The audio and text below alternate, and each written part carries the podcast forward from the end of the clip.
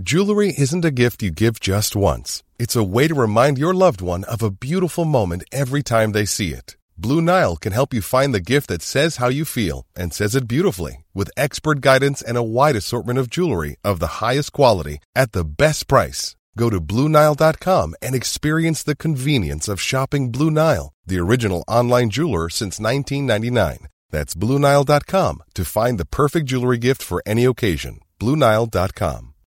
Millions of people have lost weight with personalized plans from Noom, like Evan, who can't stand salads and still lost 50 pounds. Salads, generally, for most people, are the easy button, right? For me, that wasn't an option. I never really was a salad guy. That's just not who I am. But Noom worked for me. Get your personalized plan today at Noom.com. Real Noom user compensated to provide their story. In four weeks, the typical Noom user can expect to lose one to two pounds per week. Individual results may vary. Hi, I'm Daniel, founder of Pretty Litter. Cats and cat owners deserve better than any old fashioned litter. That's why I teamed up with scientists and veterinarians to create Pretty Litter. Its innovative crystal formula has superior odor control and weighs up to 80% less than clay litter. Pretty Litter even monitors health by changing colors to help detect early signs of potential illness. It's the world's smartest kitty litter. Go to prettylitter.com and use code ACAST for 20% off your first order and a free cat toy. Terms and conditions apply. See site for details. When you're ready to pop the question, the last thing you want to do is second guess the ring. At Bluenile.com, you can design a one of a kind ring with the ease and convenience of shopping online. Choose your diamond and setting. When you find the one, you'll get it delivered right to your door. Go to Bluenile.com and use promo code LISTEN to get $50 off your purchase of $500 or more. That's code LISTEN at Bluenile.com for $50 off your purchase. Bluenile.com code LISTEN. Burrow is a furniture company known for timeless design and thoughtful construction and free shipping, and that extends to their outdoor collection. Their outdoor furniture is built to withstand the elements, featuring rust-proof stainless steel hardware, weather-ready teak, and quick-dry foam cushions. For Memorial Day, get 15% off your Burrow purchase at burrow.com slash ACAST and up to 25% off outdoor. That's up to 25% off outdoor furniture at burrow.com slash ACAST. Son dos situaciones inéditas eh, o increíbles. Por caso quiero decir que se acabara la merluza. No me digas que merluza, no mariposa, que yo soy como merluza. No me digas que merluza. Bienvenidos a Se acabó la merluza, una relación de datos históricos inútiles que se conjuran para tramar alguna verdad. Con Jorge Tezán y un equipo que aún no se encuentra no se encuentra. Hoy presentamos Manuel Belgrano, un prócer víctima de la inseguridad.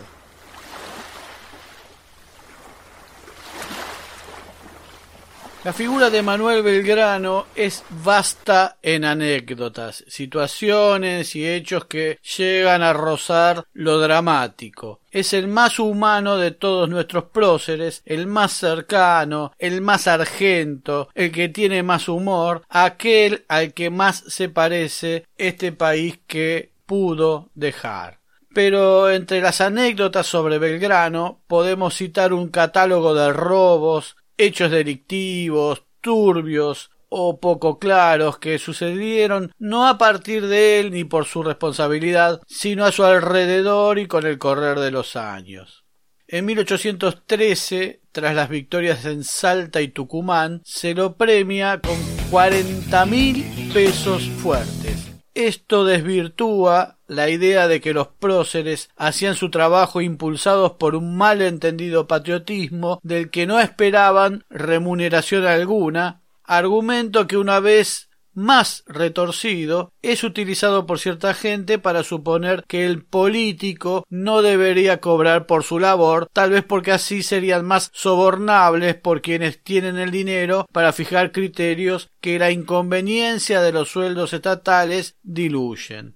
Tenían un sueldo los próceres, los que se dedicaban a estas cosas, como cualquier otro, y al que muchos veían como un injusto gasto de la política. No siempre se les pagaba en término y era normal que hubiera retrasos de meses y años y se iba acumulando una deuda. No los quiero aburrir con cifras, pero presten un instante de atención porque yo vi cálculos sobre lo que significaban estos cuarenta mil pesos, eh, ya un poco exorbitantes, con actualizaciones un poco desmedidas y que no son muy coherentes. Pero yo hice el siguiente cálculo. Cada peso fuerte equivalía a una onza española de fino oro. Cada onza española pesaba 27,0643 gramos, que equivalían a 0,870 onzas Troy, que es una medida actual. Es decir, que los cuarenta mil pesos fuertes representaban treinta y cuatro mil ochocientas cinco onzas Troy, o sea, mil ochenta y dos coma quinientos setenta y dos kilos de oro. Hoy en día, treinta y cuatro mil ochocientas cinco onzas Troy, si usted quiere ir y comprarlas por ahí, son alrededor de sesenta y tres millones y medio de dólares. Ese era el valor que le, con que premiaron a Belgrano. Belgrano donó ese dinero y encargó que con él se construyeran cuatro escuelas y escribió los reglamentos con los cuales funcionarían. Su idea era que se hicieran más o menos por esos años, que se construyeran más o menos por esos años, cuando las condiciones aseguraran una paz más o menos estable. Alguna escuela se hizo, pero debió cerrar por la situación bélica, otras no alcanzaron a abrir, una quedó en el actual territorio boliviano, Hubieron idas y vueltas, dilaciones, buenas y malas decisiones, algún delito en el medio. Las escuelas finalmente se construyeron, seguramente no con el dinero con que habían premiado a Belgrano, pero se hicieron ya entrado el siglo XX, cuando el legado belgraniano hizo recordar que era una vergüenza.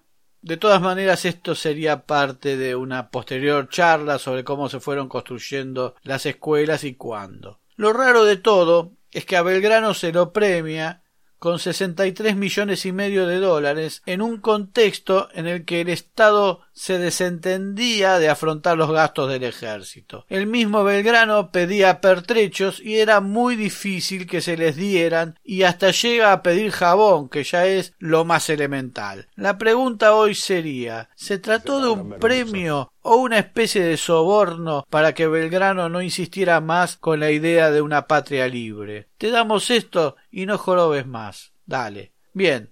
Ahora lo encontramos en una situación muy diferente. Una tarde como hoy, pero de 1820, Belgrano había muerto, pero muy pocos en su Buenos Aires natal lo sabían. Había regresado el primero de abril en la total pobreza, y escribió cartas al gobernador Zarratea, no pidiendo limosna, sino que le pagaran lo que le debían. Había tenido en sus manos el equivalente a sesenta y tres millones y medio de dólares que donó para hacer escuelas y no le conseguían algo de dinero para su subsistencia elemental, para pagar a sus médicos, para que tuviera al menos unos últimos días más confortables. Algo obtuvo, pero no todo. Zarratea no le pagaba a Belgrano lo debido porque así ejercía una especie de venganza ante el prócer por un mal momento que le hiciera pasar en aquella gira diplomática por Europa junto a Rivadavia cinco años antes. En aquella ocasión cada uno llevó un cierto dinero o letras del tesoro o lo que sea que el Estado les había confiado y entre Rivadavia y Zarratea habían terminado por malversar. Cuando Belgrano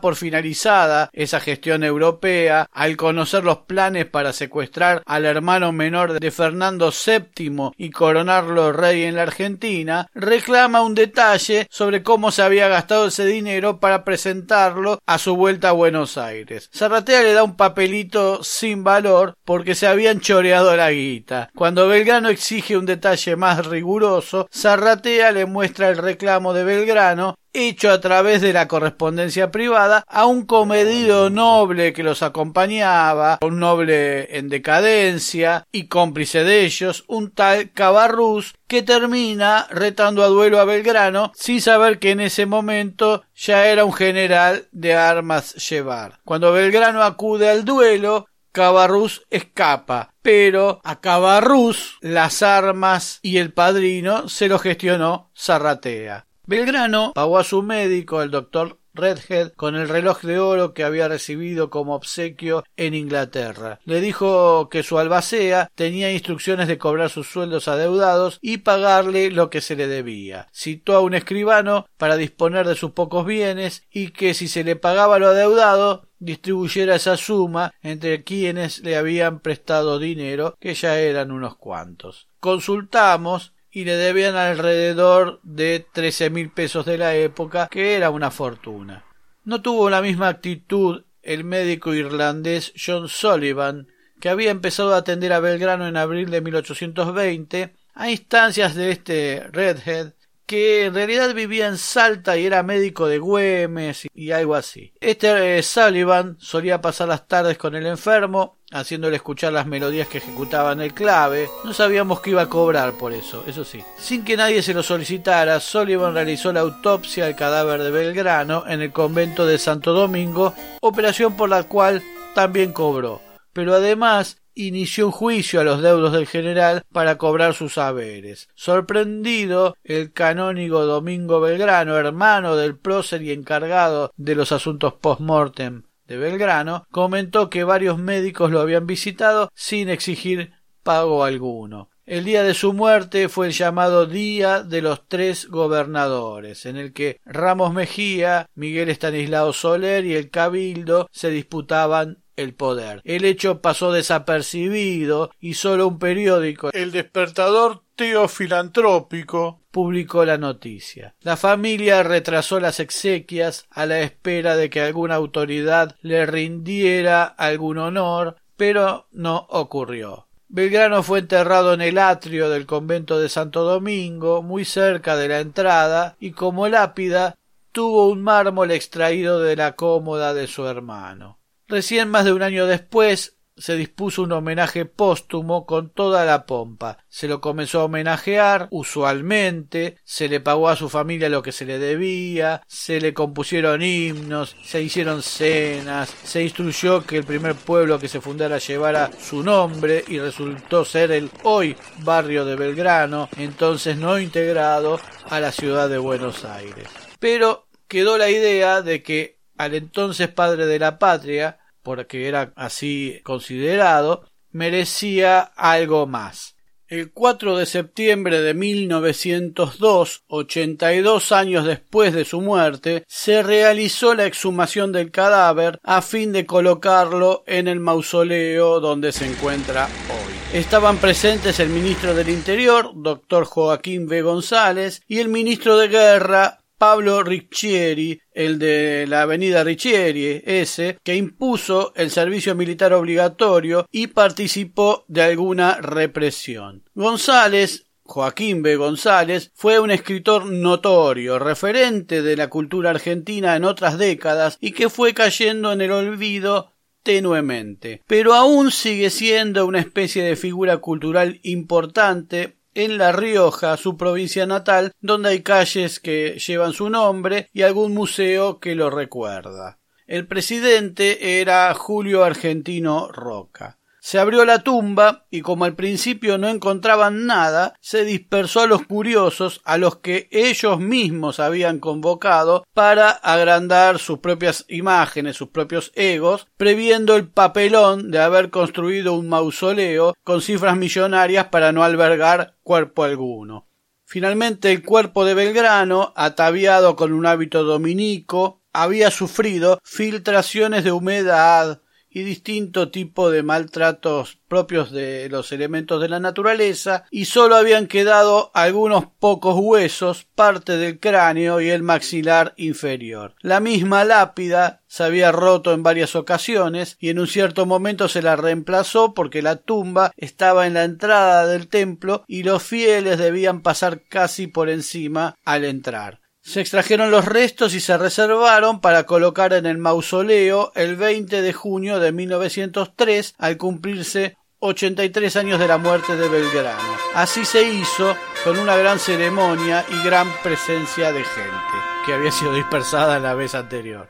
Pero al día siguiente el diario La Prensa denuncia que al extraer los restos de Belgrano, sus dientes fueron repartidos entre ambos ministros González y Richieri. Se desató un escándalo el que hasta ese entonces era considerado el padre de la patria, había recibido una inaudita humillación que merecía castigo y restitución. Caras y Caretas amplía la información con más datos. Joaquín B. González adujo que tenía los dientes para mostrar a sus amigos en sus fiestas. Claro, ¿Qué otra cosa haces en una fiesta más que mostrar a tus amigos los dientes de Belgrano? Mientras que Richieri argumentó que los tenía para mostrárselos al general Bartolomé Mitre, que habrá estado muy interesado en ver los dientes de Belgrano.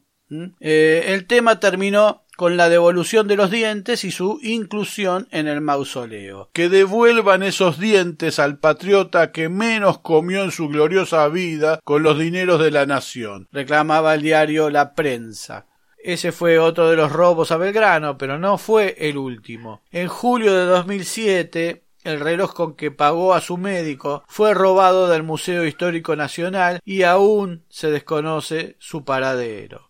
Ya en este 2021, un numerario de la televisión pública retiró cuatro millones de pesos de una cuenta corriente del Banco Itaú perteneciente al canal estatal y destinados a una supuesta ficción sobre la vida de Belgrano. El manejo de efectivo en los medios públicos está prohibido por ley, así que no se entiende ese manejo de dinero. La presidenta de Radio Televisión Argentina, Rosario Lufrano, ordenó una auditoría interna para determinar qué sucedió con la correspondiente denuncia judicial.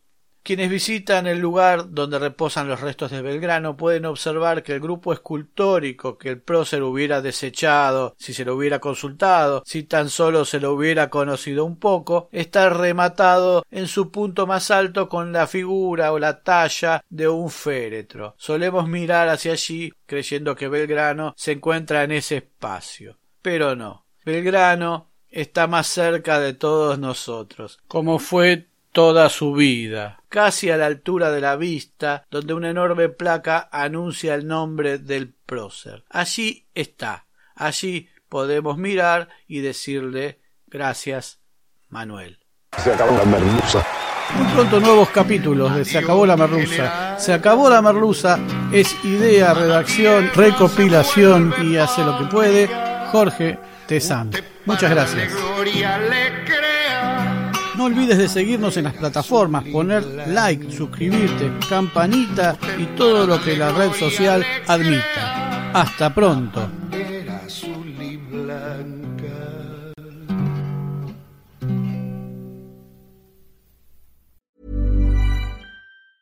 Hi, I'm Daniel, founder of Pretty Litter. Did you know cats tend to hide symptoms of sickness and pain? I learned this the hard way after losing my cat, Gingy. So I created Pretty Litter, a health monitoring litter that helps detect early signs of illness by changing colors, saving you money and potentially your cat's life. Pretty Litter is veterinarian developed, and it's the easiest way to keep tabs on your fur baby's health right at home. Go to prettylitter.com and use code ACAST for 20% off your first order and a free cat toy. Terms and conditions apply. See site for details. Planning for your next trip?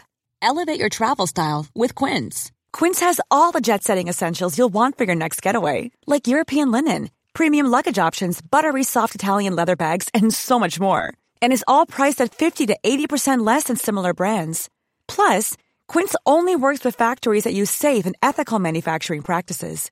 Pack your bags with high-quality essentials you'll be wearing for vacations to come with Quince. Go to quince.com slash pack for free shipping and 365-day returns. Even when we're on a budget, we still deserve nice things.